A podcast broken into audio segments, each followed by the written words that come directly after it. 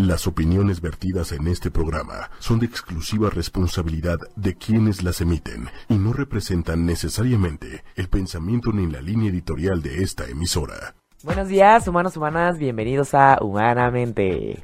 Ahora sí empezamos un poquito más temprano porque últimamente hemos estado empezando un poquito más allá de las 9, pero ya estamos aquí. Bienvenidos todos, gracias por conectarse en Facebook Live, en eh, www.ochoymedia.com.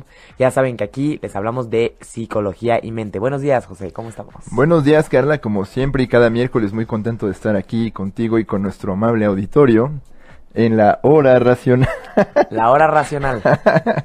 muy bien, pues sí, muy contento acá. Este, ya estamos eh, a finales de febrero. Este año se ha ido bastante rápido. Entonces, bueno, pues vamos a empezar con el programa. Hoy, como siempre, traemos temas frescos para todos ustedes, interesantísimos. Hoy tenemos uno que a mí particularmente me gusta mucho, que es... Sí, a ver, el, el, como sabemos bien, eh, la psicología está en todo, ¿no? Está en las paredes, en los pisos, no está en, en todas las áreas de estudio, está en el marketing, está en la historia, está en las relaciones, en las organizaciones, está en las ventas, en la abogacía, en todo, para todo se necesita la psicología, porque psicología es el ser humano, ¿no? Para los negocios también.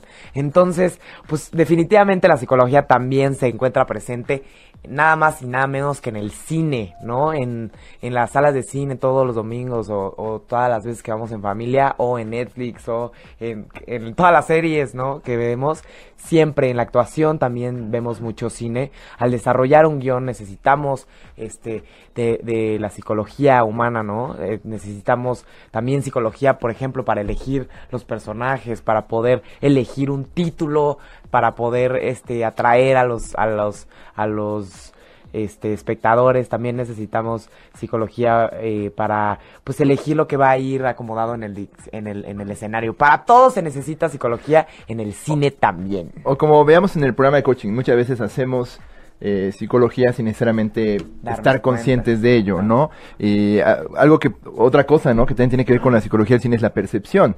Cuando nosotros estamos viendo una historia en secuencia y de pronto decimos, ah, esta escena A sucede antes de la escena B, es un truco de, de, de percepción, estamos jugando con la manera en que el cerebro ve las cosas y también como a veces un director hace elecciones en las tomas para dirigir la atención de los espectadores, ¿no? Entonces, hay mucha psicología involucrada en el cine, es un tema que a mí personalmente me apasiona mucho y bueno, me da gusto que hoy también tenemos invitadazos de lujo que nos van a hablar de primera experiencia, cómo es que sucede todo esto mientras están produciendo una de esas películas que nos tienen entretenidos y a veces hasta nos dotan de significado y lecciones, ¿no? Que construyen nuestra narrativa personal y cultural. Así es, entonces, pues definitivamente para poder entender esto de mejor forma, como bien dijo José, pues qué mejor que invitar a la gente este que, que realmente está en, en, en los escenarios o atrás de las cámaras, ya que esas personas son las que nos pueden decir qué tanto se utiliza la psicología o estos de humanamente nada más están inventando y hablando un poquito de que sí se mete la psicología en todo, pero realmente no tanto, ¿no? Entonces mejor que ellos nos digan dónde entra, si entra, no entra, ¿no? Y, y pues para exponérselos aquí definitivamente este es un tema que no sé este pues mucho tiempo los psicólogos como que se, se rehusaron a, a, estudiarlo no uh -huh. como que pensaron que no era necesario al principio estudiar mucho la psicología que había detrás de los de la actuación y del cine pero obviamente pues cuando te dan una clase de cinematografía o, o de cinema pues nos damos cuenta que todo es este pues cómo acomodas a los actores, este, cuál es el tono, la forma de comunicarse, este, cuáles van a ser las personalidades, ¿no? Entonces, Exacto. es súper interesante. Sí, ¿no? consumimos las historias emocionalmente y por supuesto, pues su trabajo es provocar emociones en la audiencia. Entonces, las, nuestras redes sociales, al final, este, ya saben dónde pueden encontrar nuestros podcasts, están en tuneинradio.com, ¿no? También pueden encontrarlos en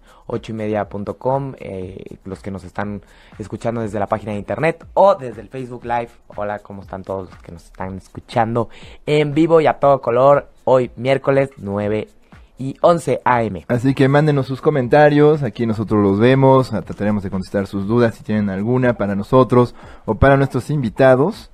Y pues bueno, también nos pueden encontrar en Twitter, en arroba 8 con número Y media, por si también quieren mandarnos un tweet. Y bueno, pues comencemos. Bien, entonces, el, al final, el día de hoy vamos a empezar eh, con el tema de la actuación, ¿no? Les vamos a explicar cuáles son las diferentes técnicas que se utilizan en la actuación que definitivamente requieren de recursos psicológicos del ser humano, ¿no? Y les vamos a hablar también de algunos algunas habilidades psicológicas que necesitan tener los actores para poder tener un buen performance y para que las demás personas puedan escuchar y, y, observar y sentir lo que está sintiendo este o lo que está tratando de transmitir el actor, ¿no? Eh, eh, definitivamente los actores eh, deben de construir mundos reales para convencerse temporalmente a sí mismos y a los demás de la veracidad de las circunstancias irreales. Es decir, pues al final es un escenario, ¿no? Es una circunstancia irreal, pero eso no quiere decir que lo que transmitan sea totalmente real, ¿no? Así es, hay un término que me gusta mucho que utilizan eh, varios críticos de cine que se llama la suspensión de la este, creencia, ¿no? Que es, eh, bueno, más bien la suspensión de la incredulidad, que es de pronto tú estás viendo una historia y ves, no sé, marcianos, puedes estar viendo este, naves espaciales, puedes estar viendo vaqueros, y pues sabes que esas cosas no pasan en la vida real, pero cuando estás viendo la película te convences que para la realidad de la película son ciertas y sientes cosas verdaderas mientras estás viendo la película, y a veces justo en el trabajo del actor o el director está en que tú creas lo que estás viendo en pantalla, que tú te la compres. Que te la compres, que te que no solo compres el boleto, sino que también llores y hagas drama ahí. Exactamente. Que salgas así abrazado de tu pareja o salgas abrazado de tus papás así berreando. Ándale, con, con los sentimientos removidos, ¿no? Como cuando vas a ver, no sé, todos fuimos a ver Coco y salimos llorando, ¿no? Este, porque obviamente sabemos que pues no no no hay una otro mundo con burocracia tan eficiente en México, eso es lo más irreal, que haya burócratas eficientes en, en el otro mundo mexicano, pero aún así salimos, este, a pesar de, que es una historia muy increíble, pues con sentimientos muy reales, provocados. Pues bien, vamos a empezar eh, eh, introduciéndoles un poco sobre eh, la influencia del actor y director ruso Konstantin Stanislavski, ¿no? Que él a mediados del siglo XX invitó a los actores a luchar por una verdad creíble, es decir, que no nada más se pararan y como que imitaran lo que están leyendo en un script, sino que realmente pudieran pues este utilizar el llamadísimo o, el conocidísimo este la, la, memoria emocional o el bien llamado el método. ¿Qué es el método? Es este pues no nada más estudiar un papel, sino realmente poder contactar a tus emociones del pasado a tus experiencias que una vez te hicieron sentir dolor, amor, emoción, vértigo, este, ¿no? Este, y poder eh, llevarlos a escena y poder volver a vivirlos, ¿no? Poder ser parte, como comprarte el papel, ¿no? Así es, el método es una forma muy celebrada de, de hacer actuación en cine, sobre todo también en teatro. Y bueno, se le llama así, antes era el sistema de Stanislavski, se le llama el método porque un, un profesor también eh, que viene de la posguerra, eh, después de la, bueno, Segunda Guerra Mundial, llega a Estados Unidos, Lee Strasberg, quien fue presidente del Actors Studio allá en Nueva York y después abrió escuelas en todos lados, en Los Ángeles también. Él lo, él lo hizo más este esparcido, no lo hizo más popular y su premisa era que actuar de manera realista este era algo nuevo. No antes, por ejemplo, piensen en una película de Pedro Infante, de esas viejitas, y nadie en la vida real habla como Pepe el Toro, ni entonces. No, ni entonces la gente hablaba como la chorreada. Tenías como un estilo muy, muy este, estilizado, por decirlo, valga la redundancia, ¿no? Tenías una forma muy estilizada de presentar personajes, muy, muy teatral, muy exagerada, que era lo que se esperaba de los, de los actores y de los, este, de las puestas en escena, ¿no? Eh, incluso este se, se, se, informaba mucho desde la ópera, ¿no? También estos como gestos muy dramáticos, muy intensos. Llega Lee Strasberg y dice, no, el, el, público tiene que ver algo más auténtico, tiene que ver algo real y el actor tiene que llevar sentimientos reales, tiene que experimentar por sí mismo lo que pasa el personaje para que esto aparezca, ¿no? Y se manifieste en pantalla. Entonces, de ahí tienes películas de un aspecto más naturalista. Entonces, sería bueno contrastar, por ejemplo, algo como nosotros los pobres, conoce Amores Perros de González Iñárritu, que sí presentaba cosas que uno podía ver todos los días allá afuera y eran actuaciones bastante crudas, bastante realistas y bastante naturalistas, como bien dices tú. No, entonces este método popularizado por Strasberg este, no, no estuvo exento de sus críticos, ¿no? Hay quienes decían que era mucho, mucha psicología, de hecho era demasiada psicología, pareciera que más bien los actores estaban haciendo psicoterapia, llevando sus propias emociones y sus, este, o, o, o, o sometiéndose a los mismos sufrimientos de los personajes y que luego les era muy difícil como que apagar el switch. De hecho es famoso el método porque son actores que luego aunque se apaguen las cámaras, aunque ya no estén rodando, aunque ya no estén en el escenario, siguen estando en personaje. ¿No? Todavía este, es famosa la historia de cómo un actor ganador del Oscar, Daniel Day-Lewis, eh, cuando hizo de Abraham Lincoln en una película reciente, eh, aunque apagaran las cámaras y el cuate se fuera a comer una hamburguesa al McDonald's de la esquina, el cuate hablaba y, decía las cosas que él imaginaba Abraham no Lincoln. El switch, ¿no? no apagaba el switch, se quedaba en personaje. Otro caso famoso es Heath Ledger, quien interpretó al Guasón en la película de Batman y quien también era un actor de método. Exacto, dicen que el papel, ¿no? Al momento de prepararlo, que es un papel que, bueno, uno ve en pantalla con bastante intensidad, lo dejó bastante trastornado, lo dejó, bueno, no necesariamente el papel, pero el proceso de preparación por el que pasó. Y bueno, este, hemos visto muchos actores este, que también, este, digamos, con, con vidas menos tormentosas han sacado adelante el método. Eh, un caso muy famoso es Marlon Brando, Marilyn Monroe, ¿no? Quien incluso, bueno, el papel de la rubia tonta lo llevó a un compromiso tan grande que, bueno, fue su vida completa. Este, eh, otro actor famoso, Christian Bale, quien hace de Batman, Leonardo DiCaprio y, bueno, Charlize Theron, ¿no? Quien vimos haciendo de un asesino también, eh, en alguna vez y, y bueno, este, digamos, actualmente incluso se reconoce que ciertos elementos de la actuación pueden tener este, digamos, este método enseñó que muchas cosas que hacemos para actuar pueden también tener efecto en nuestra vida real. Por ejemplo, el cuidado de la postura, ¿no? Si uno actúa o de alguna manera este, se pone en posturas que inspiran poder, ¿no? Este, puede que en algún momento nos convenzamos de lo que estamos haciendo. Sí, por ejemplo, definitivamente, imagínense que ustedes tienen un dolor o un recuerdo muy, muy, muy fuerte en sus vidas y en la clase de actuación les pide su maestro que se regresen y se regresen y se regresen y lo vuelven a vivir una y otra vez. Imagínense el, el, el, contacto con esas emociones dolorosas o esas emociones pues enloquecedoras en algunos este tipos de papeles, ¿no? Obviamente pues puede llegar a, pues se conoce o, se puede, se, en muchos aspectos se puede decir que pueda llegar a pues fundir un poquito la personalidad del actor con la actuación, ¿no? Entonces, ese es, el método. Ese es el método, exactamente. Entonces, hay, tenemos otro tipo de, formas de... Sí, hay otras formas de actuación un poquito más tradicionales. Eh, tenemos la, es que la, la, actuación en base de un guion, que es básicamente el director utiliza al actor como una especie de herramienta donde le dice exactamente qué hacer y qué decir y son actuaciones muy perfeccionistas eh, y el actor básicamente pues sí pone un poco de su parte pero no tanto no otra es la, forma de actuación sin guion que es más bien el director pone una situación este dirige a los actores les dice más o menos una idea y bueno los actores ya trabajan junto con el director eso.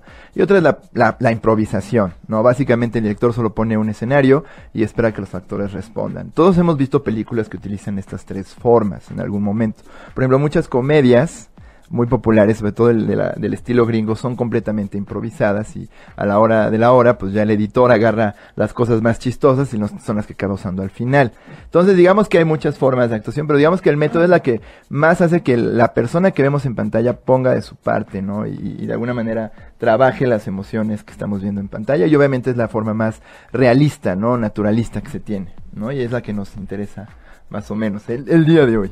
Claro, pues al final no nada más los actores necesitan memorizar sus papeles, necesitan otras muchas habilidades psicológicas para poder desempeñarlos y tres de estas son poder este tener una teoría de la mente, ser empáticos y poder regular sus emociones. Rápidamente para ya poder introducir a los a los invitados del día de hoy, eh, el poder tener teoría de la mente, que obviamente cada persona la tiene desarrollada de una manera distinta, pues es poder entender lo que el otro está pensando en un tiempo específico y en una circunstancia específica. Esta habilidad se desarrolla ah, o tiene su punto este donde ya esperamos que todos los este, niños la tengan desarrollada desde los 5 años y obviamente no todas las personas tienen la capacidad de poder entender lo que las otras personas piensan de la misma manera, ¿no? Esto también es como un puente hacia la empatía, que no es lo mismo que la teoría de la mente, pero tiene mucho que ver, que es poder ponerte en los zapatos del otro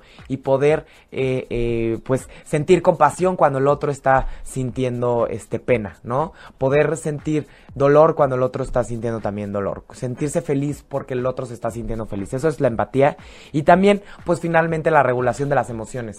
Definitivamente las emociones que están mostrando en el escenario los actores no son las emociones que están sintiendo ellos en realidad. Entonces poder apagar el switch de tus emociones reales para poder llevar a cabo en el escenario tus emociones pues este actuadas eso también requiere también de regulación. Si tú llegas al escenario y estás de muy buen humor y tienes que llorar todo el, día pues va a estar complicado no entonces vas a tener que apagar el switch de lo que te está pasando fuera de, de, de stage y poder llevarlo a la cámara de manera que pues puedas este, mostrarle al público una emoción que no es realmente la que está sintiendo. Entonces, es todo un enigma esto de, las emociones y las habilidades que se requieren, ¿no? Pero pues qué mejor que preguntarle a nuestros invitados. Directamente a nuestros invitados tenemos actores y directores profesionales. Así es, el día de hoy tenemos aquí, vamos a introducir, eh, primero por aquí tenemos a Israel y a Uriel, ¿verdad? Hola chicos, ¿cómo están? ¡Bravo! ¡Bravo! ¡Bravo! Muy bien, les vamos a pasar el micrófono. A ver, ahí está el micrófono, no tengan miedo. Pasa nada, así mira. No, qué gusto tenerlos aquí con nosotros. Aquí también tenemos a Ricardo Tavera. Muy bien, Ricardo, bienvenido. Ay, muchas gracias por invitarnos, por estar aquí en este programa maravilloso, que exactamente eh, me encanta la idea de que recupere esta parte psicológica que, como bien dicen, como bien dices, es una parte importantísima, si no es que ya ocupa hasta el 70 u 80% de lo que vivimos todos a diario, ¿no? Entonces estamos aquí en un placer estar también con ustedes y bueno, aquí con estos dos grandes actores. Hola, te agradezco a que me invitaras a este gran show, ahora sí gran show, y pues a contarte muchas experiencias que han pasado sobre esta sociedad y pues que comience la vida. Muy bien, muchas gracias. Muy bien. Eh, más que nada, muchas gracias por invitarme, invitarme a nuestro canal y a nuestro queridísimo pues, equipo. Y pues más que nada compartir nuestras experiencias que llevamos en el cine y todas las experiencias que, que se han convertido eh, sobre la sociedad y como dices tú, eh, la psicología tiene que ver en todo, ya que depende cómo estamos, nosotros cómo nos vamos a sentir, como dices tú, tenemos que hacer una escena muy fuerte y vienes de vienes muy alegre, entonces eso como que... Olvídate la alegría. Sí, olvídate. muy bien.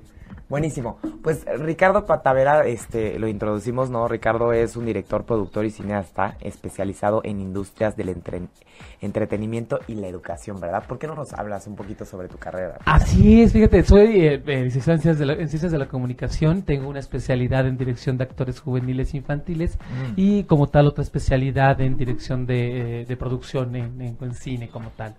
Eh, doy clase actualmente para más de cuatro colegios y hacemos también la campaña Basta No Violencia para más de 300 instituciones educativas. Y esta parte de hacer cine comercial con cine del edutainment o cine edutainment, de educación o cine educativo, ha sido una combinación exquisita. Nos ha permitido exactamente poder llegar a mentes a, mentes y a espacios este, emocionales donde de pronto no estamos acostumbrados a llegar, ¿no? De pronto si descubrimos, yo amo el cine, ¿no? Mi raíz inicial es la parte del cine, que es lo que más me ha apasionado en el mundo.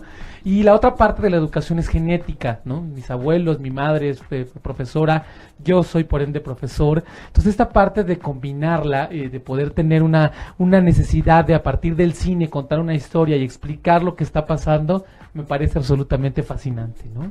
Entonces creo que he aprendido no solo a enseñar, sino también a aprender, porque los chavos te enseñan mucho de cómo funciona ahora la vida, ¿no? Porque ha cambiado muchas cosas, ha cambiado lo moral, ha cambiado el juicio, ha cambiado el prejuicio, se han arregado otros tantos, ¿no? Ha cambiado las tecnologías, los niños que están ahora eh, en estas generaciones son mucho más abiertos, mucho más despiertos, sumamente inteligentes, mucho más conscientes y no se tragan cualquier cosa, ¿no? Claro. Entonces eso creo que lo hace todavía más interesante aún. Y sobre todo en esta experiencia del edutainment, pues obviamente tanto Israel como Uriel me han acompañado en esta aventura de educar, de, educar a través del cine y de mostrarle a la gente con nuestras películas todo lo que es eh, eh, la nueva forma de contar, eh, que hay nuevas opciones, tanto en la parte de hablar de emociones, hablar de, obviamente, de ciencia, hablar también de sexualidad, hablar de, este, de la violencia. por supuesto de violencia, que es el tema que tratamos ahorita en nuestros días, ¿no? Muy fuerte, por cierto Adicciones. adicciones también. digo, también la película este, habla también de adicciones, ¿no? Que las adicciones, bueno, son básicas, ¿no? Porque parte, no solamente se tienen adicciones a drogas, ¿no? Se tienen adicciones a, a, emociones también, se tienen adicciones a personas, se tienen adicciones a elementos nocivos, ¿no? A, muchas cosas que de pronto merman la existencia de una persona y, bueno, siguen exactamente dándole eh, eh, forma a lo que es cada mente, ¿no? Porque, como dicen, como dicen vulgarmente, ¿no? Cada mente es un mundo, ¿no? Entonces, sobre esa línea. No, y sin duda las, eh, siempre hemos sido aquí muy, eh, Carla y yo como profesionales hemos sido como muy defensores de la idea de que a veces con, con historias y provocando emociones en la gente logras hacer más un trabajo de divulgación que simplemente dando la información no simplemente limitándote, limitándote a decir a la gente, ah, pues va por acá, va por allá. Y justo nos interesaba tratar hoy el tema de, bueno, ¿cómo es que la persona que cuenta la historia, qué trabajo tiene que hacer para provocar estas emociones y justamente llevar el mensaje que quiere llevar de, de las películas. Y bueno, conociendo un poquito tu trabajo, veo que pues, tú, haces muchas películas con mensaje, ¿no? Está todo este rollo de la no violencia, que es un tema que tú trabajas mucho. Entonces, este, pues bueno, qué, qué padre que podamos tener esta conversación. Así es, entonces, que empiece el, cuestionario. Así es. Eh, Ricardo es el productor de una película que en unos días va a estar ya en cartelera, ¿no? El nombre de la película es Niños Asesinos. Así es. Y este justamente Uriel y, eh, e Israel van a ser, este, son actores de esta película. Entonces, vamos a enfocarnos un poquito en cómo fue. ¿Qué pasó? Presente. Claro, aquí, aquí estamos. Justamente vamos a hablar un poco sobre eh, experiencias dentro de esta película para ah, definitivamente este sería bueno que Ricardo nos platicara un poquito sobre este de qué se trata la película para que nosotros podamos enfocar todas nuestras preguntas hacia el mood de esa película claro que sí pues mira Niños Asesinos es una historia que narra cuatro expedientes de historias verdaderas cuatro historias reales de niños que se convirtieron en criminales y que a partir de ser criminales pues obviamente su crimen es la parte del asesinato o el cometer una, un suicidio un homicidio. En esta parte eh, de las cuatro historias, eh, cada una eh, tiene su propia esencia, sobre todo porque nos dimos a la tarea de hacer una investigación sumamente ardua que nos llevó muchísimos años. De hecho, la preproducción de la película inició en 2011 hicimos el primer casting, nos, empezamos a meter mucho más en la parte psicológica, en la parte de estudio y el análisis de, de, las, de las historias verdaderas que han surgido. Y bueno, en esta parte de poder eh, ir eh, inmiscuyéndonos o, eh, mezclándonos con la parte de las historias, bueno, descubrimos un montón de cosas sumamente, algunas agobiantes, otras mucho, mucho más tranquilizantes pero sobre todo son cuatro historias que aparte de que son reales, tratamos de respetar al 99, 98% la parte de la realidad de las historias y el resto ficción. Eh, descubrimos que la parte más importante que ha mermado a estas historias es la sociedad. Entonces, yo creo que el tema principal de la película es la sociedad. De hecho, si pudiéramos ponerle un nombre alterno, eh, yo le pondría Los niños perdidos de la sociedad. De hecho, el nombre de la novela literaria que escribimos Armando Tavera, que es mi hermano y gemelo, y su servidor, se llama Niños Asesinos, los Niños Perdidos. Por esta parte que exactamente en nuestra investigación descubrimos, ¿no? Esos, eh, los niños han estado mermados desde unos 20 años para acá por la tecnología, por la parte de la exigencia social por ser perfectos, por la parte de la exigencia de, de, forzosamente, como dicen a web, ¿no? Encontrar una identidad de tipo sexual, ¿no? Eh, obligados también a cumplir las normas de lo social, de los padres, de los, de las, de los compañeros, de los profesores Entonces se vuelve una bomba de tiempo que en un momento a otro, ¡pum!, ¿no? Estalla, explota de una manera abrasiva. Eso es como tal Niños Asesinos. Ok, muy bien. Entonces, eh, en lo personal, eh, Ricardo, ¿tú qué crees? O sea, hay, hay esta parte del método o estos rumores que indican que tal vez cuando un actor se traslada hacia, hacia sus emociones del pasado, dolorosas, angustiosas, en este caso, pues un poquito siniestras, ¿no? ¿Cómo eh, eh, tú crees que, que, podría en alguna manera la personalidad de los actores, en este caso de, de, de, Uriel, e Israel. E Israel, ¿no? ¿Crees que pudiera en algún caso fusionarse y de repente que digan que se confundieran o, que un día se levantaran y dijeran, no, pues es que, ¿qué onda con el personaje? Como que estoy viviéndolo más, como que de repente ya me lo estoy llevando a mi casa el personaje, ¿no? ¿Cómo, cómo ves esto? Pues mira, eh, soy yo todo un especialista en esta parte de, la, de las emociones con actores amo la psicología, de hecho la domino, eh, podría decir, bastante, y, me apasiona mucho el rollo de la, de, la parte mental, de la parte eh, psicoafectiva y de la parte de, los, de las emociones, y respeto mucho esa parte. Eh, obviamente al tener esto como muy claro, pues por supuesto todos, todos, todo mundo caemos, no solamente los actores, no creo que todas las personas tenemos un personaje y otros dos alternos o alter egos que de pronto nos podemos confundir, ¿no? Sin embargo, en la parte del actor, lo que yo siempre le digo mucho a mis actores, y, lo platicamos siempre, es eh, tratar de entender que el personaje, hay personajes que de pronto llegan a nuestra vida que se acercan mucho a quienes somos. Hay personajes que no se acercan nada. Y siempre les digo, hay que tener cuidado con los que se acercan a quienes somos. ¿Cómo lo sabes? Lo intuyes, no somos tontos, ¿no? Claro, como en la psicología, que llega un paciente y el que más te pega es cuando el paciente habla sobre cosas que te pasaron a ti. Exactamente. Y ahí conectas muchísimo. Muchísimo. Creo que eh, en esa parte, Carla, lo, lo dices muy bien, muy, como muy asertivo, porque pasa lo mismo en la actuación. La gran diferencia aquí, por ejemplo, con nosotros que somos Glad Entertainment, que somos una empresa y una compañía de varios actores, que aparte nos queremos mucho, nos respetamos, nos cuidamos bastante. Una de las cosas que utilizamos mucho es, es la comunicación, ¿no? podría llamarse de alguna manera, no lo llamo de esa manera tan, tan eh, eh, obvia o arraigada porque no lo es, pero se acerca a, ser una forma como de terapia. Hablamos mucho, compartimos muchísimo, hablamos de todos los temas y como dicen vulgarmente a calzón quitado. Y mira que tengo niños desde 8 años hasta 18 y hasta más grandes, ¿no? Sin calzones. Eh, sí, sí, sí, o sea, como dice, ¿no? Eh, como tal, eh, con la verdad, ¿no? Con toda la estructura de que sea las cosas más transparentes y lo entienden perfectamente. Siempre trato también como director de intuir, obviamente, con esta, con estos años de experiencia, eh, quién tiene la capacidad de saber dividir eh, la parte eh, emotiva de un personaje con la parte emotiva personal y sobre todo sobre esta línea guiarnos. Entonces, eh, a partir de obviamente ejercicios, casting, este, audiciones y metodología, logro ver cuando un actor tiene la capacidad de saber, como lo dicen ustedes y como lo sabemos bien, de encender el switch y prenderlo cuando sea necesario ¿no? Y sobre todo, por ejemplo, el proceso con Israel y con Uriel y con los demás actores también fue maravilloso. De hecho, este proyecto me ha dado muchas satisfacciones bellísimas. Pero sobre todo con ellos dos, sentarme a hablar de un tema que sucedió en Europa, en un país bastante eh, civilizado, por decirlo de una manera, o evolucionado, y hablar de dos niños que sufrían bullying, que sufrían, obviamente también trastornos emocionales, que sufrían falta de atención. Supervisión eh, exactamente, todos esos detalles que sabemos que, que merman a una sociedad. Platicar con ellos fue muy bonito, porque ellos me exponían sus necesidades, las dudas, también obviamente les surgían como a todo ser humano las ideas del morbo, ¿no? De lo que había sucedido realmente en la historia verdadera.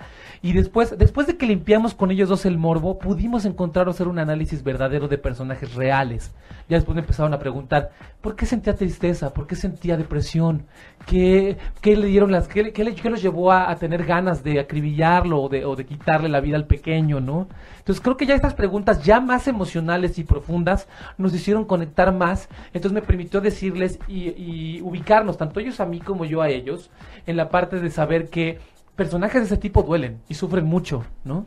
Entonces siempre les digo a, mis actores, si tú en tu necesidad emocional estás sufrir como el personaje verdaderamente, hazlo. Sin embargo, trata de entender las consecuencias que te llevaría a sentir eso. Ok. ¿No? En este caso nos gustaría que, justamente, ¿no? Que... ¿Cómo, cómo fue para ustedes, eh, Israel y, Uriel, habitar personajes de niños que pues sí vivieron algo tan difícil, tan complicado como los que nos describe Ricardo?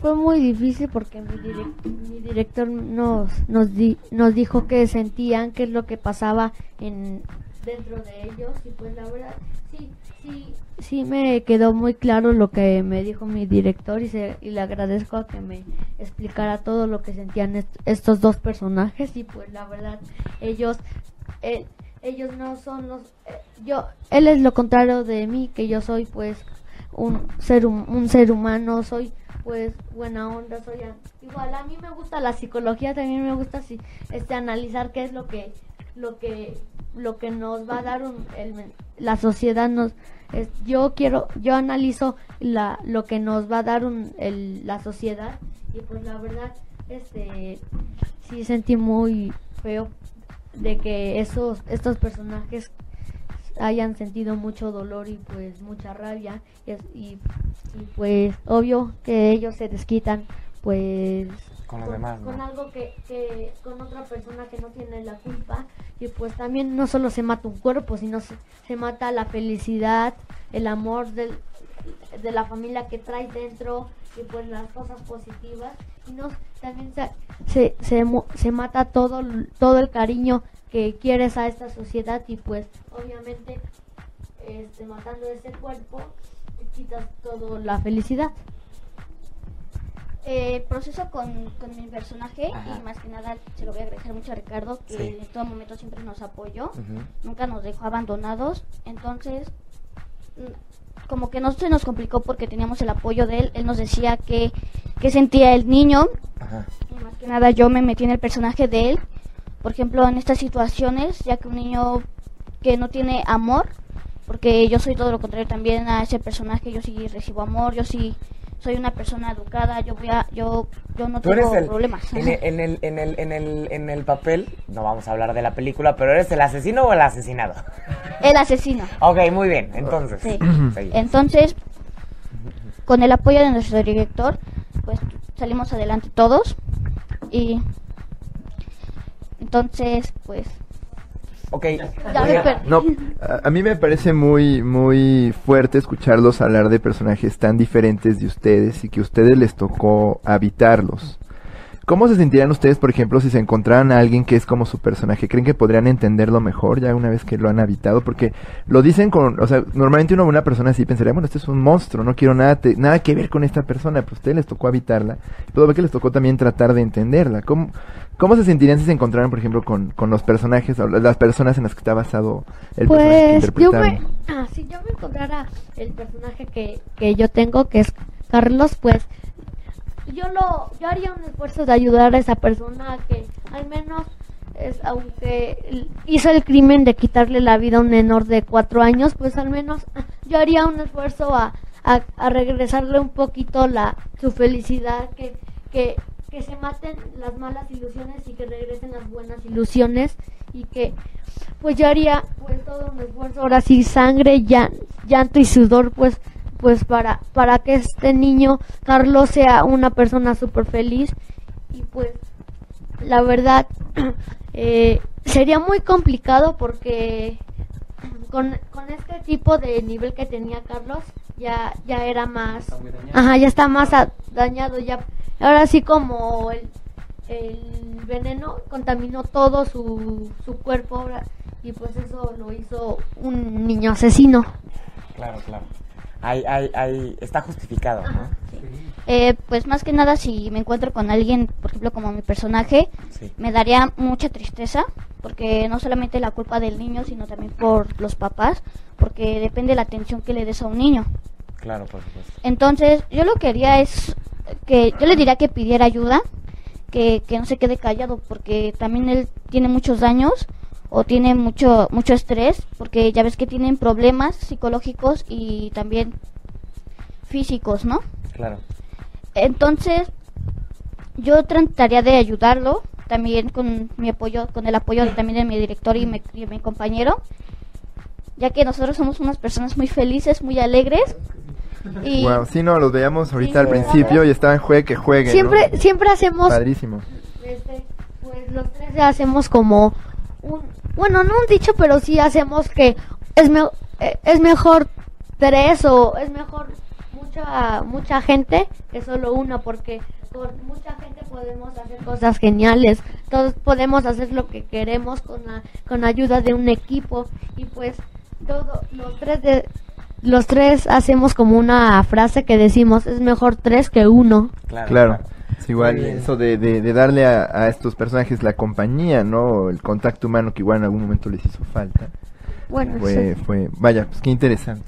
Y por ejemplo, este, nos podrían comentar Uriel e Israel cómo, cómo le hacen ustedes para de repente prender el, el switch o el interruptor de violento, agresivo, maldito niño y después, hola ma, ¿cómo estás? Ay, vamos a jugar. Abrázame, te quiero. Sí, sí, sí. ¿Cómo, cómo, ¿Cómo viven este proceso ustedes? ¿Cómo, ¿Cómo estudiaron o cómo logran llevar esto al escenario? Pues mi director pues me ha dicho que una cosa es ser un personaje y otra cosa es ser tú y pues la verdad como como dije antes yo yo soy la, lo contrario de Carlos. Y pues la verdad yo es es como también se me queda una frase que hay momentos para jugar y, y divertirse. Ya después cuando cuando hacemos toda la chama pues ya es como fiesta y todo pero pero cuando es ensayo o trabajo es trabajo. Y pues también di, cuando dicen hora de hacer ensayo o la o el cómo se llama el rodaje es como hora de ponerse en los zapatos de esos personajes. Y ahorita cuando me den ese el tiempo de, de descansar, de relajarme, es tiempo de ser mi yo, o sea, ah. Claro. y pues Mi yo, Uriel. mi yo, yo, Uriel. mi yo, Uriel. Y pues eso se me ha quedado muy claro desde desde que hice a mi personaje y pues Muy bien, muy la bien. verdad, la verdad ha resultado Ha resultado. Israel. Pues más que nada para aprender ese switch, antes Ajá. de que fuera la grabación y nosotros íbamos a ensayar, Ajá. eh, y como dice Uriel, nuestro director siempre nos explicaba que hay momentos para todo, ya que es para el estudio, para trabajo y para juego. Entonces, más que nada, tenemos que estar siempre conectados, tenemos que estar siempre concentrados al máximo para lograr un objetivo que nosotros siempre hemos querido y esforzarnos al máximo para que los demás reconozcan nuestro trabajo y se sientan identificados y, y más que nada que pidan ayuda, ¿no? Claro. porque de por sí esta sociedad ya está quedando muy está yendo de, de cabeza entonces hay que ayudar un poco y hay que esforzarnos al máximo para que esto se, de- se convierta de malo a bueno Claro. Un- una pregunta para, para Ricardo. Sí. Ricardo, específicamente tú con, con los actores que, con los que trabajas, ¿qué tipo de estrategias de actuaciones recomiendas que, que utilicen? Yo creo que la básica, la, la básica es la de Konstantin Stanislavski, que es nuestro, nuestro papá, ¿no? Eh, sobre todo porque hay muchas, ¿no? Lee Strasberg, este, John, John Main, Héctor Mendoza, Luis de Tavira, que tienen también sus propias técnicas y han creado alguna innovación. Sin embargo, como todo, ¿no? O sea, nuestro papá sigue siendo Konstantin Stanislavski. La parte emotiva del verdadero sentido de la actuación emocional viene a partir de, de este gran, Conectar de este gran este cienciólogo actoral eh, eh, ruso que bueno transformó toda la parte del rollo escénico a través de sentir de esta parte de crear un tren de pensamientos una serie de experiencias para traerlas a tu presente y recapitular a través de ti de ti un personaje bien fundamentado yo creo que de ahí desde esa teoría y de esa práctica no no nos podemos despegar cualquier profesional no puede surgir millones pero bueno tendrán que yo que inventar nuevas emociones para inventar una nueva técnica no Claro, sin embargo, la básica es, es el método, trabajarlo a partir del sí mágico, que es eh, no es más que el sí mágico, luego lo confunden mucho, pero no es más que, como lo dice la palabra, decir sí al personaje, lo entiendo, lo proceso y lo llevo a cabo, y e inmediatamente termina mi acción, termina mi actividad y lo dejo en el escenario, tal cual como se deja la utilería, ¿no? Es como le digo yo a mis actores más adultos, ¿no? Tú dejas Como la utilería, disfraz. exactamente, dejas la utilería en el escenario, dejas el personaje en el escenario. Cuando nos lo llevamos es ese foquito rojo, que a mí me decían también mis maestros, tenía una hermosa maestra que, que se llama Maru Bravo, que siempre nos decía también, cuando se enciende el foquito rojo en cualquier personaje es que estás en peligro. Ya está en peligro tu dignidad, tus emociones, tu integridad. Entonces necesitas ayuda de tipo terapéutica, pero ya médica. Estás hablando de una necesidad en la que algo te picó, algo te pegó del personaje, algo tienes de ahí, algo tienes que trabajar, ¿no? En esa parte obviamente se despega el actor del, del este, del personaje o del personaje del actor y en ese momento tiene que entrar la parte ya que habla de un ser humano con sus propias necesidades, sus dolencias, su pasión y ya como personaje interno, no personaje externo, ¿no? Entonces sobre todo la parte de trabajar el método es exquisita porque no solamente te permite conectarte con el otro, sino conectar contigo mismo y obviamente otorgarle al público lo mejor de ti. Muy bien. Perfecto. Y bueno, una pregunta, eh, ¿qué tan real es el riesgo de que alguien se pierda en el personaje? Veo, creo que han, han hecho un buen trabajo dirigiéndolos a ustedes, ¿no? Este, eh, a los niños, ¿no? Que yo creo que también el tema del juego y esas cosas los hacen como actores muy naturales, Sí, ¿no? A los niños, pero ¿qué, tan, ¿qué tanto es el riesgo de verdad de perderse en el personaje? De pronto llevar cosas del personaje a tu vida fuera de la actuación. siempre hay riesgo, ¿no? Como todo en la vida, ¿no? Este, el- por ejemplo, como en la medicina, el riesgo de que un paciente se muera, se le muera a un doctor durante una operación es igual que, que, eh, que no tenerlo, ¿no? Claro, Entonces, al final, desde la perspectiva psicológica, yo creo que dependerá de cada personalidad, de cada individuo, de cada estructura. De cada estructura. tanto eres capaz de dejar al personaje en el escenario, así como un paciente con, con el psicólogo? ¿Qué tanto estás, este, eres capaz de dejar los problemas de tu paciente en el consultorio y salir y tener una vida Claro, sobre todo eso, si yo siempre lo, lo, lo asimilo exactamente con esta parte de la medicina, ¿no? Puedes ser el mejor doctor, sin embargo, también hay una parte divina que no podemos este, eh, dejar de, de lado, dejar atrás, ¿no? Tú puedes ser el mejor doctor, pero quizá un paciente por X o Y razón eh, padece y termina su vida en un quirófano, ¿no? Lo mismo, obviamente, de una manera un poquito más, este, ligeramente, por decirlo de alguna manera, este, eh, básica en la parte del actor, eh, tenemos la, la, capacidad de los seres humanos en cuanto a la actuación de saber qué es lo que estamos interpretando y dónde se está quedando ya en nuestra raíz emocional y física.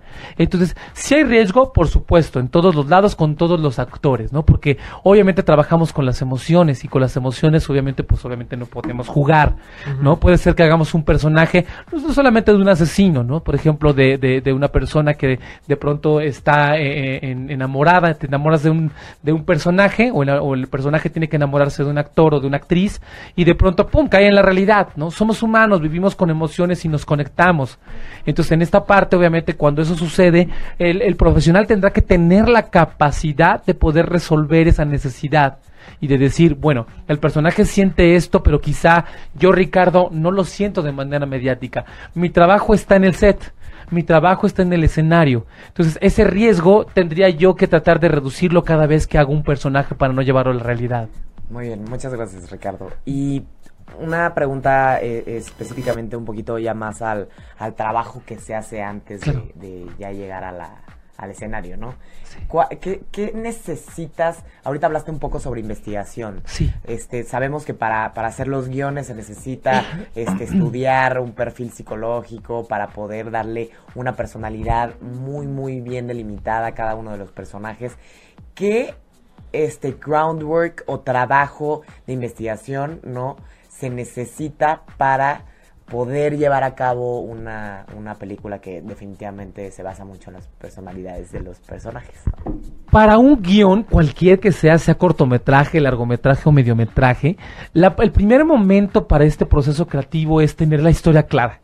¿No? No puedes tener ningún personaje claro en la vida si no tienes una historia clara. Si no hay historia, no hay personajes, ¿no? Entonces lo primero es saber qué es Pepito, que va este con la abuelita, ¿no? Toman el té, ¿no? Llega el lobo y el lobo, etcétera, etcétera, ¿no? Lo que ya conocemos como el cuento general. Primero obviamente saber la base de lo que se va a estructurar la historia, ¿no? Y que en esa base sepamos que tienes tres personajes, cuatro, cinco, seis, diez personajes y cada uno va a tener vida, cada uno va a tener una implementación tanto psicológica como emocional, como física como existencial. Y esos obviamente se van a eh, reunir unos con otros en esta parte de lo que conocemos como el famoso enfrentamiento o conflicto, ¿no? No hay historia si no hay conflicto, no hay conflicto si no hay historia. Obviamente la historia tiene un conflicto en su matriz y los personajes tienen conflictos internos.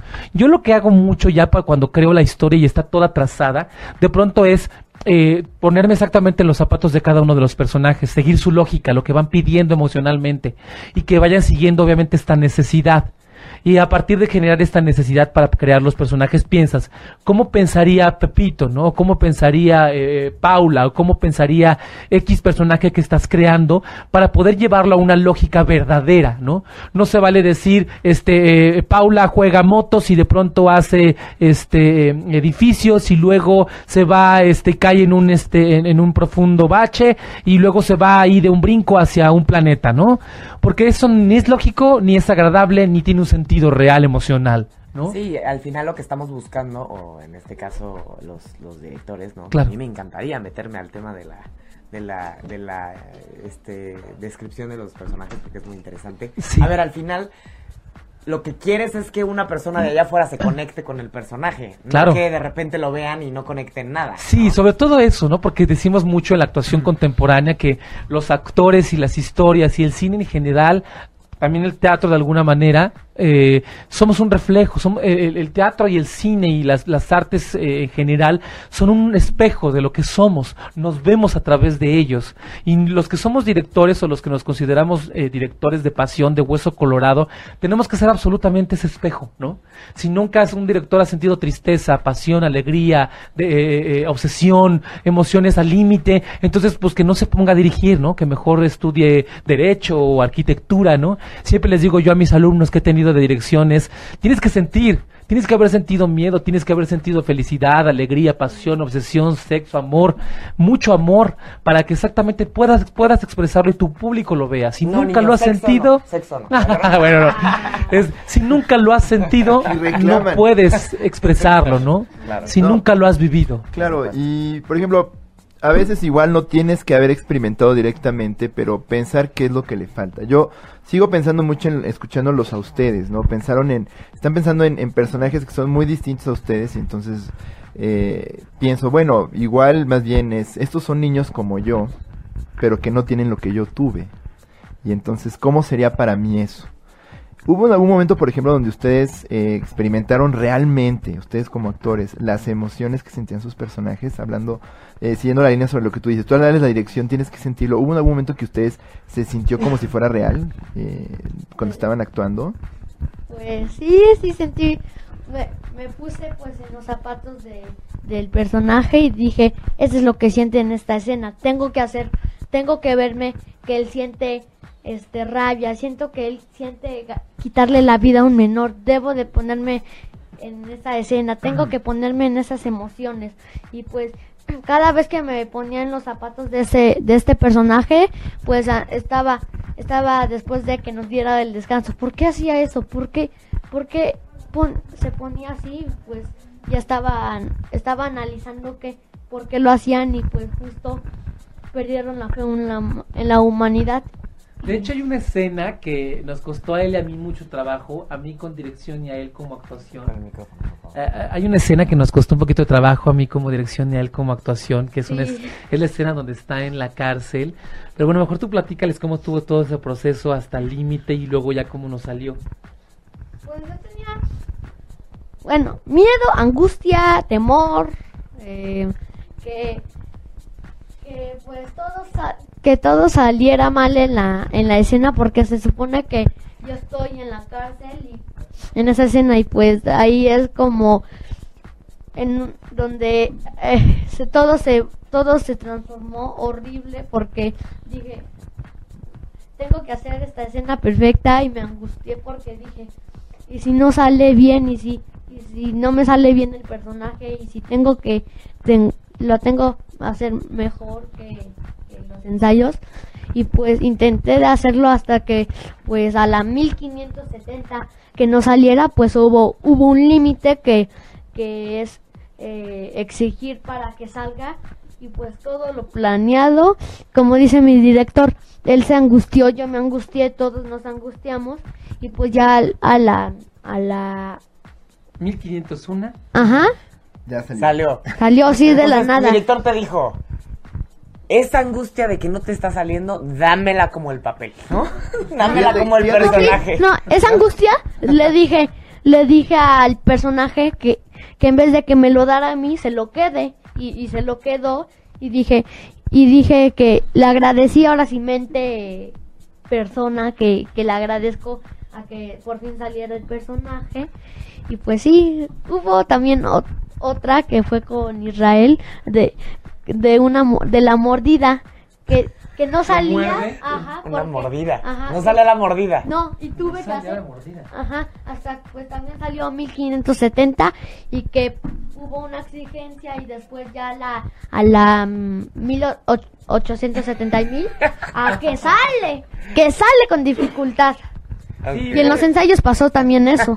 Muy curioso estas dos escenas, sobre todo porque eh, los dos son muy perfeccionistas y tratan y tratan de hacerlo lo mejor posible. Pero yo también, por ejemplo, me gusta que salgan las cosas lo más viva posible. Entonces siempre tengo también la frase con mis actores de decir, ¿lo sientes o te lo hago sentir? Ay, Dios. Con un Exactamente.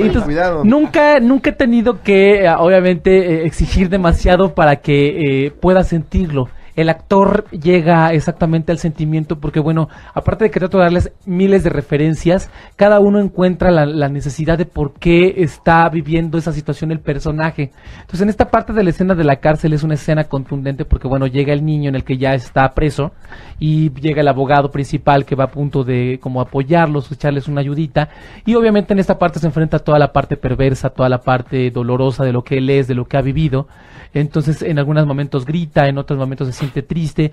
Y ahí le costaba trabajo porque tenía exactamente las dudas de cómo el personaje podía llevar este ir y venir con las emociones. Y bueno, después como de la mil uno, como él dice, él de pronto entra como en un shock emocional y empieza a llorar, llorar, llorar, llorar. Entonces toda la producción tratamos de darle exactamente ese espacio para que pudiera tenerlo. Y después exactamente de ese shock la escena salió salió solita. Así después de agarrarlos así de, no. sácalo, no, no. pues básicamente, no, bueno, no fue así, pero sí hubo como, pues, como dice mi director, saqué un llanto y pues como también grité, y grité por la desesperación, por el sudor que tenía en, el, en, la cabeza, en las manos, y pues como, como esa desesperación y que me, me palpitaba mucho el corazón, pues fue un momento como de ya. Hoy tiene que quedar y tiene que quedar a la de ya. Y, y, y pues hubo ese como shock, ¿no? O corte, como un shock. Y salió porque... Es, es chistoso porque, por ejemplo, en el caso de, de el, el arte, ¿no? Tipo el ballet o, o, el, el, Imagínate, los, me, me imagino a los maestros de ballet que están así tienes que salir así, o la música, ¿no? Tiene que salir otra vez y los llevan al límite. Eso es típico. y al, pero al final lo que les están pidiendo es que toquen bien o que bailen bien. En este caso, la necesidad de que lleven al límite, ¿no? Este, su, su personaje y que también su desempeño, pues les ayuda de alguna manera también a sacar eso. Lo que sientes.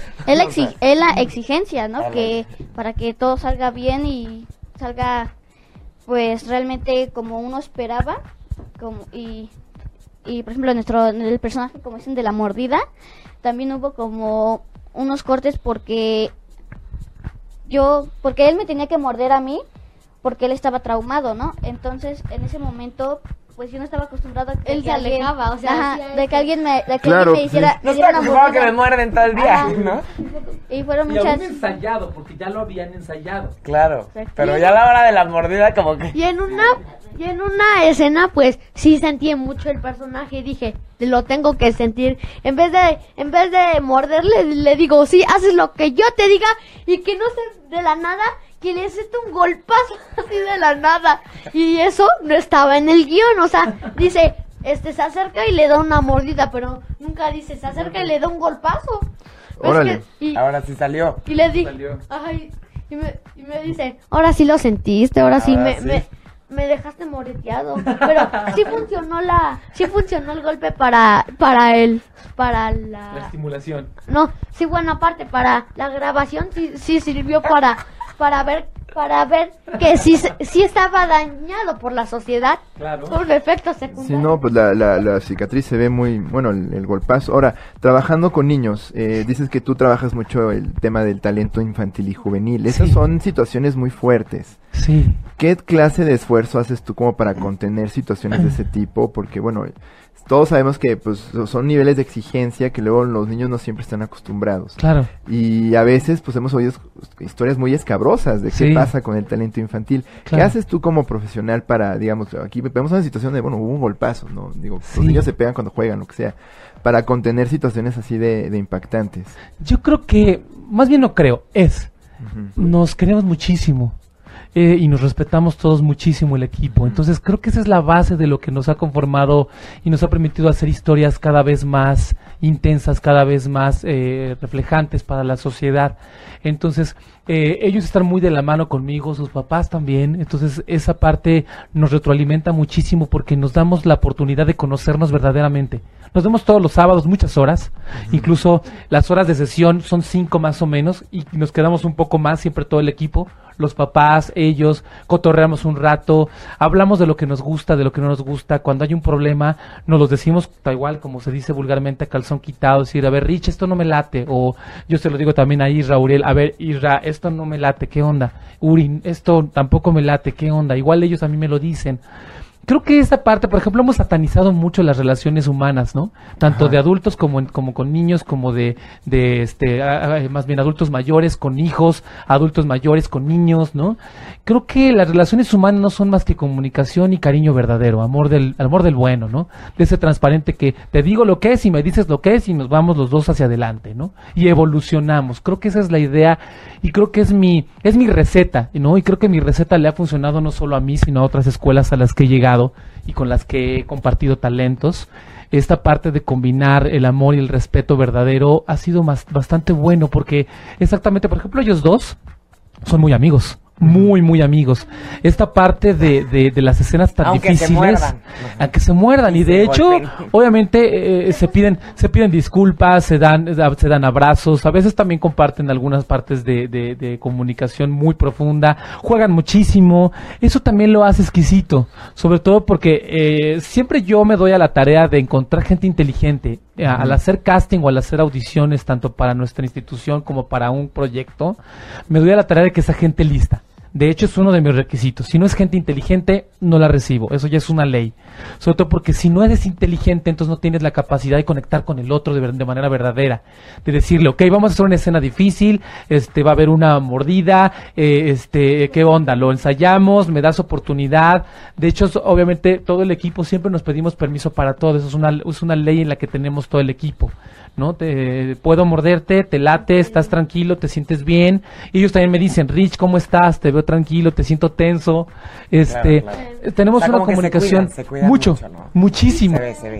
Ahorita, ayer hubo como un festival así y pues hubo pues a todos todos los todos hasta mí y me noté tenso, me sentí como nervioso a que de, de mucha gente que estaba alrededor de nosotros nos, nos sentimos este muy muy nerviosos, pero pero yo tengo una solución que es que se llama, bueno, bueno, una solución que se llama plática inmediata.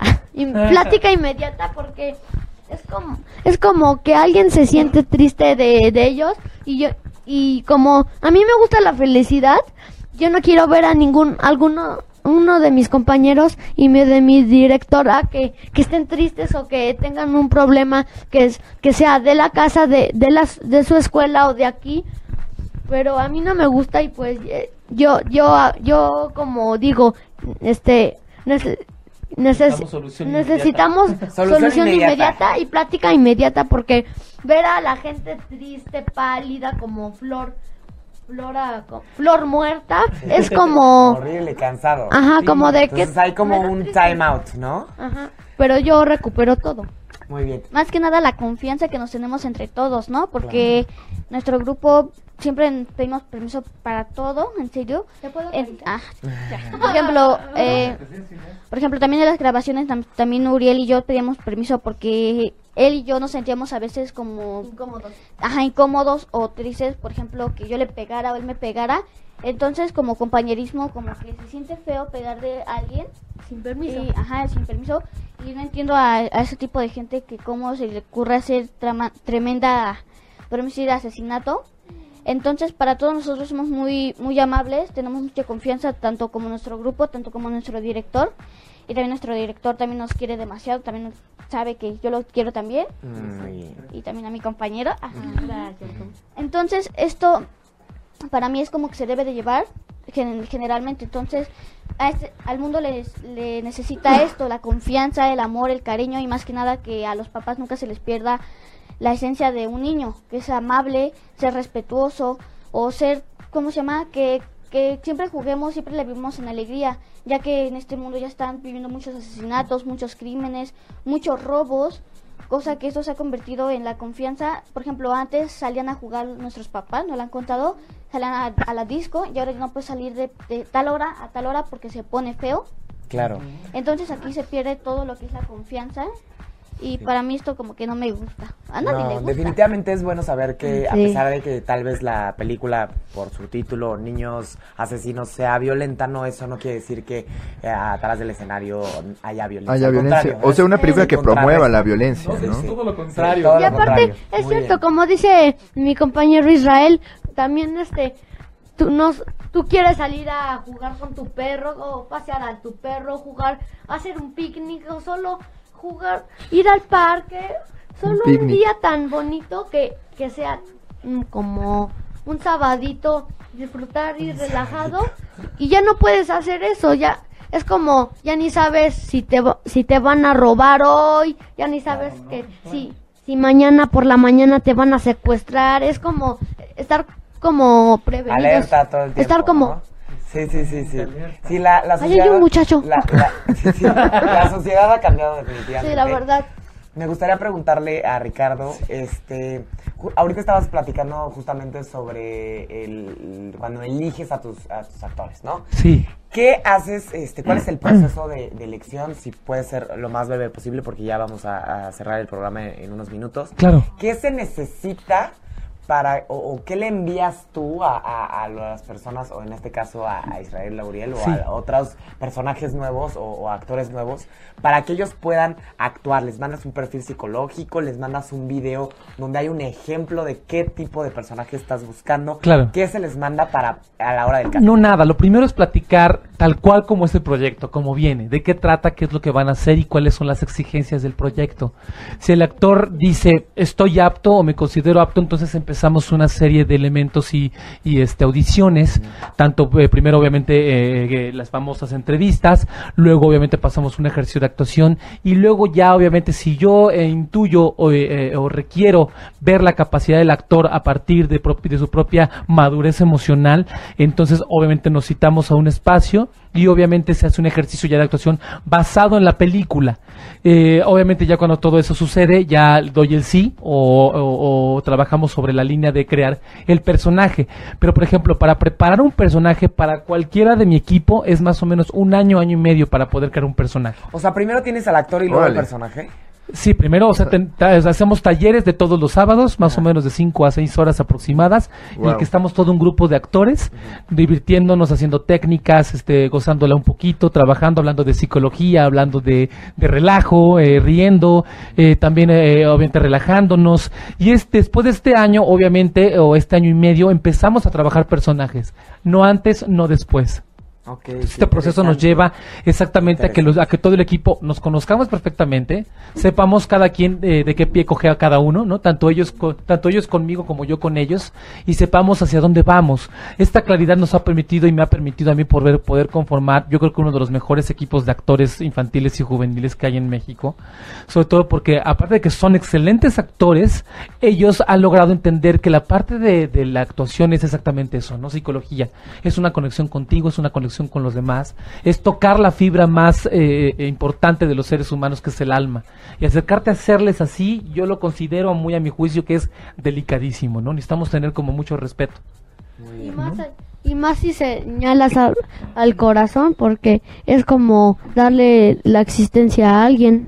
Claro, claro, por supuesto. Y pues yo, yo, yo ya he hecho eso y yo ya se la he dado, se la, se la he dado a alguien que, que sí la he, pro- sí la ha aprovechado y, y que, que tal, ajá, que es muy bueno, es el, es el mejor, la mejor persona que he tenido en esta existencia, en esta tierra. Y pues, pues quiero también dejarles un mensaje que hablando sobre el corazón que si si quieren una persona primero sienten o chequen si es la persona ideal para para tu existencia o para para para que esté contigo. Y se- y, y si es una persona perfecta ti- le tienes que abrir el, el corazón tocarle el corazón y abrirle las puertas.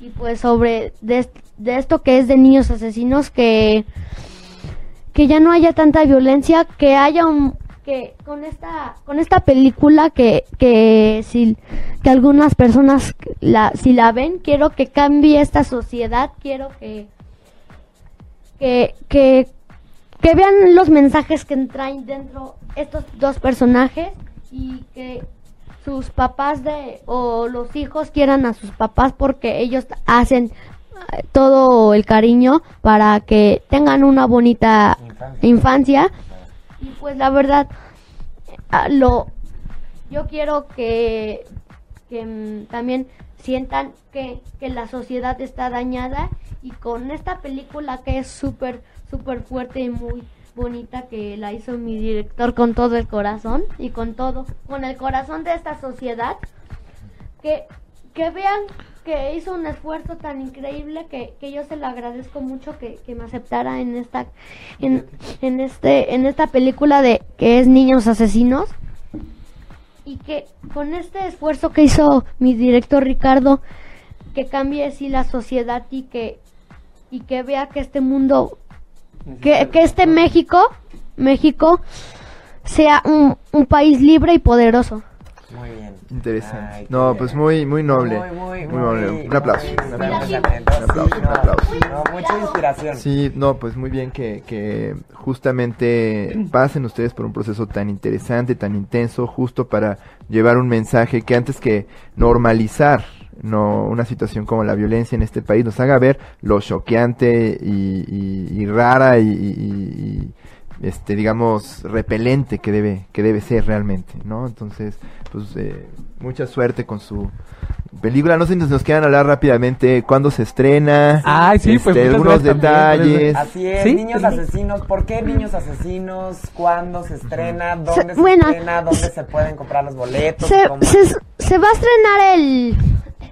el 22 de marzo sí el 22 de marzo del 2018 pues Ya, o ya, sea, o sea ya o sea ya casi se acerca ya falta muy poco y Pueden comprar pues sus boletos en taquilla. eh, pueden comprar sus boletos en Catilla ca, ca- ca- en Catilla En. Cartilla. en Car- Cartilla en Kit En Master Taquilla, en cualquier cine de la No, en- República. en o Cinemex. Master Ajá. en, en Cinemex en- Cinemex. En, en Extra Cinemas, eh, vamos a estar también en The Movie Company, en Cineteca Nacional, que también ya hicimos un preestreno en Cineteca Nacional y nos fue súper bonito. Fue en, el dic- 11 fue en de once de diciembre.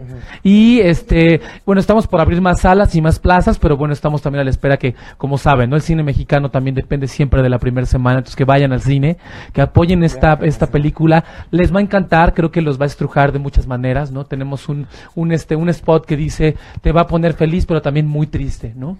Entonces Ok. esta es parte como de la, de la película. Vamos a estar obviamente en, en las rutas de, de promoción, en algunos otros programas. Vamos a visitar también Sonora, vamos a ir a San Luis Potosí, vamos a ir a Querétaro, vamos a ir a Monterrey, en donde estará el elenco, estará también nuestro elenco máster, que es este Alfa Costa, Lucero Lander, Sergio Feregrino, Germán Gutiérrez, el hijo de Alfa Costa, que actúa con ellos dos también en el expediente que es el 120. que- que es al que lamentablemente le quitamos la vida a, al Ah, no nos soples el final, al personaje, no, no al hijo de Alfa Costa, Ay, no, sí. no, ¿eh? Exactamente. Ok, Carlos. Entonces, eh, pueden comprar los boletos en cualquier Cinemex desde el 22 de marzo. Del 22 de marzo.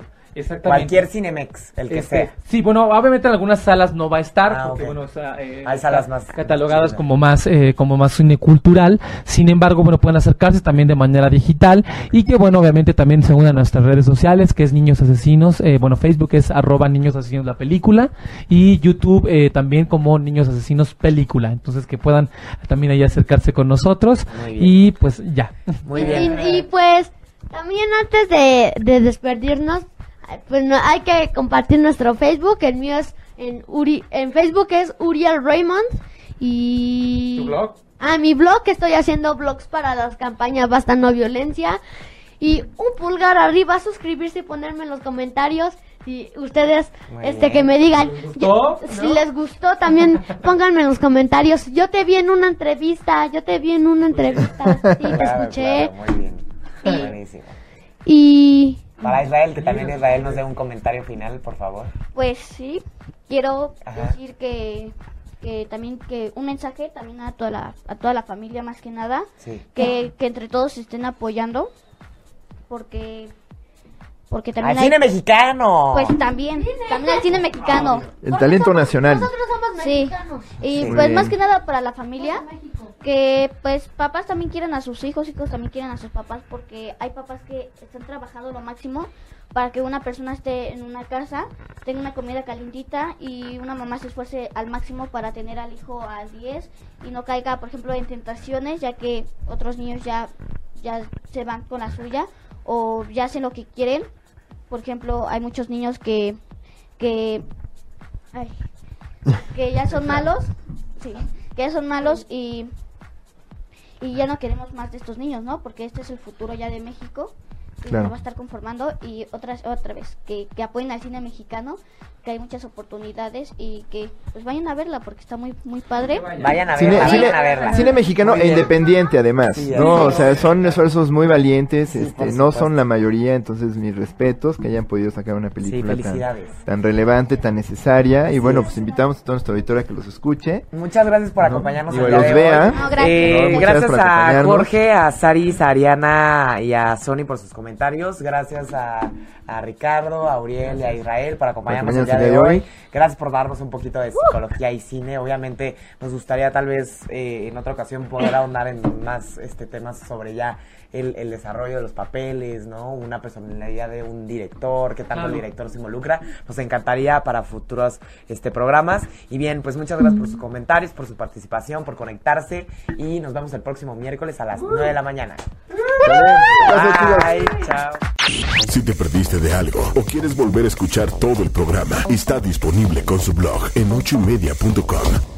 Y encuentra todos nuestros podcasts de todos nuestros programas en iTunes y Tuning Radio. Todos los programas de ochoymedia.com en la palma de tu mano.